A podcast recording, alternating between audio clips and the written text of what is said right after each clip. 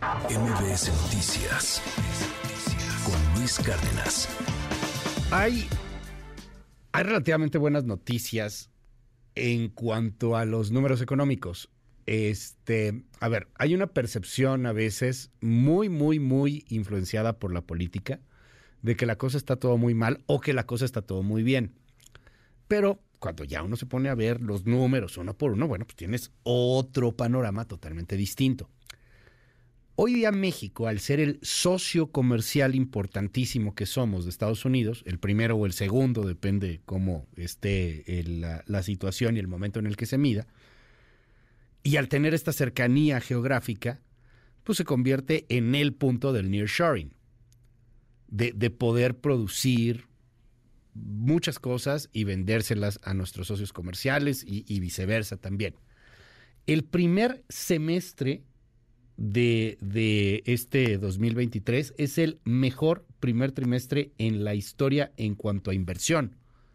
Cuéntanos un poco más de este tema. Platicamos hoy con Mauricio Medina, eh, VP de Engine Capital. Mauricio, qué gusto poderte saludar y qué, qué buena noticia para poderla compartir y pues también para poderla aprovechar sobre todo. ¿Cómo estás, Mauricio? Buen día. Igualmente, Luis, buen día.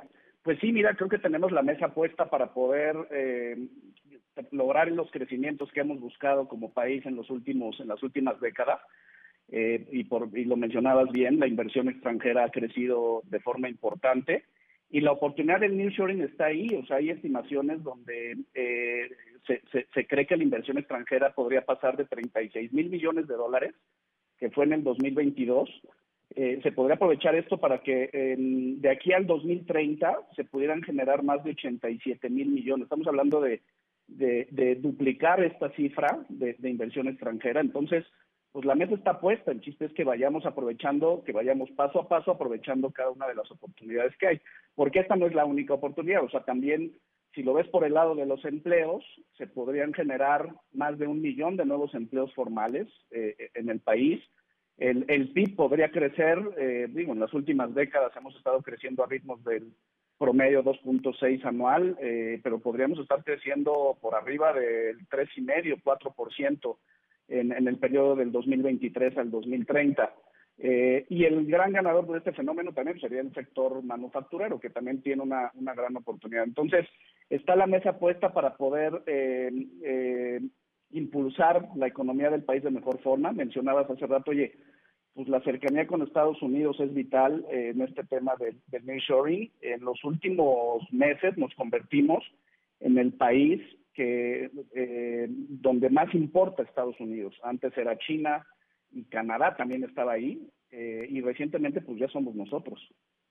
Dime, hay, hay cosas que también siento que de pronto estamos desaprovechando. O sea, podríamos eh, tener desde acciones de gobierno, pero también desde la iniciativa privada, pues eh, quizá mejores oportunidades para aprovechar este momento, porque son, son momentos que de pronto eh, resultan eh, únicos en ciertos periodos históricos. No quiero ser fatalista y que ah, esto es lo último y lo perderemos y entonces, no, pero creo que, que se está desaprovechando. O sea, si, si los números son tan buenos, creo que podrían ser muchísimo mejores eh, si, si a lo mejor hubiera la intención, la motivación, las ganas para, para aprovechar este tiempo, Mauricio.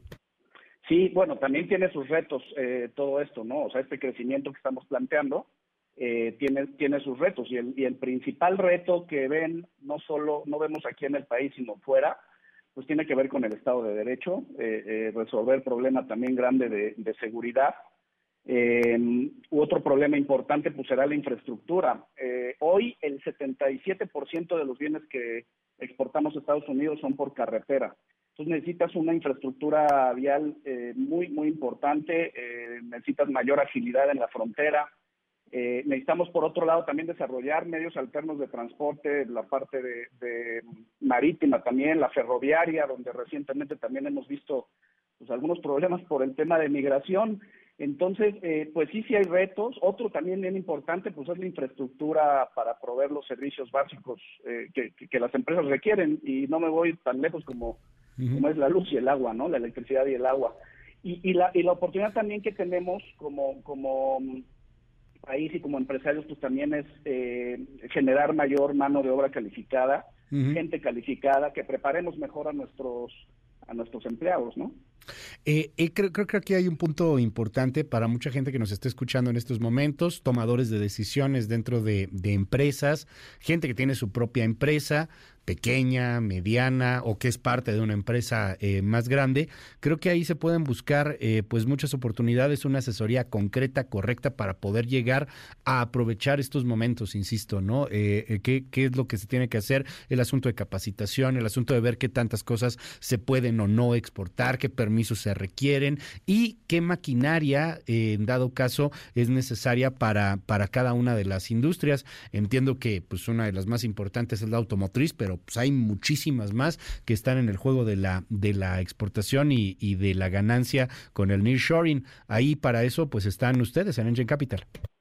Sí, bueno, todo esto, eh, y bien mencionas, la parte automotriz es, es un sector vital, eh, la parte de telefonía, redes inalámbricas, aparatos médicos, monitores, o sea, máquinas para procesamiento de datos. O sea, hay muchas, hay muchas industrias que se pueden ver favorecidas, pero que requieren de grandes inversiones también para soportar este crecimiento.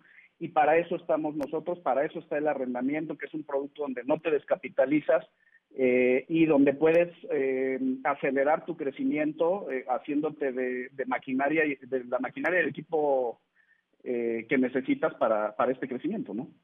que es importantísimo y, y, me impacta cómo, cómo se ha ido cambiando poco a poco esta mentalidad ya, ya se nota también el, el, cambio, no es lo mismo de lo que era hace un par de años, cuando hablabas de pronto con algunos empresarios o con algunas personas y, planteabas la idea del arrendamiento o de las rentas, no, hombre, eso es tirar el dinero, eso es quemar los billetes, ¿cómo crees? No, pues conviene muchísimo, o sea, una especie de leasing, tienes maquinaria siempre nueva, puedes estar renovando constantemente y, y bueno, pues se abren una cantidad enorme de, de posibilidades, la no descapitalización es fundamental, puedes invertir en otras cosas, en fin, pues ahí está muy, muy interesante cambiando esta visión de negocios en, en Engine Capital. Te aprecio mucho, Mauricio Medina, VP en Engine, que me hayas tomado esta comunicación. Muchas gracias, Luis. Buen día. MBS Noticias con Luis Cárdenas.